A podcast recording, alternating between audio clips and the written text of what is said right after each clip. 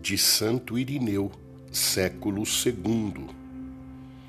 Assim como Eva foi seduzida pela conversa de um anjo e afastou-se de Deus, desobedecendo à sua palavra, Maria recebeu a boa nova pela anunciação de outro anjo e mereceu trazer Deus em seu seio, obedecendo à sua palavra.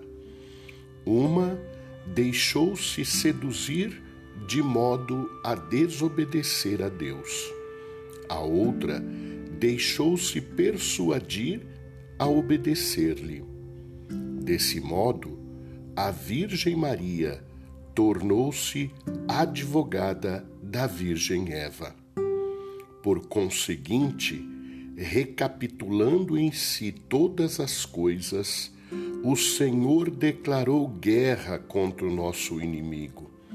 Atacou e venceu aquele que no princípio, em Adão, fez de todos nós seus prisioneiros e esmagou a sua cabeça.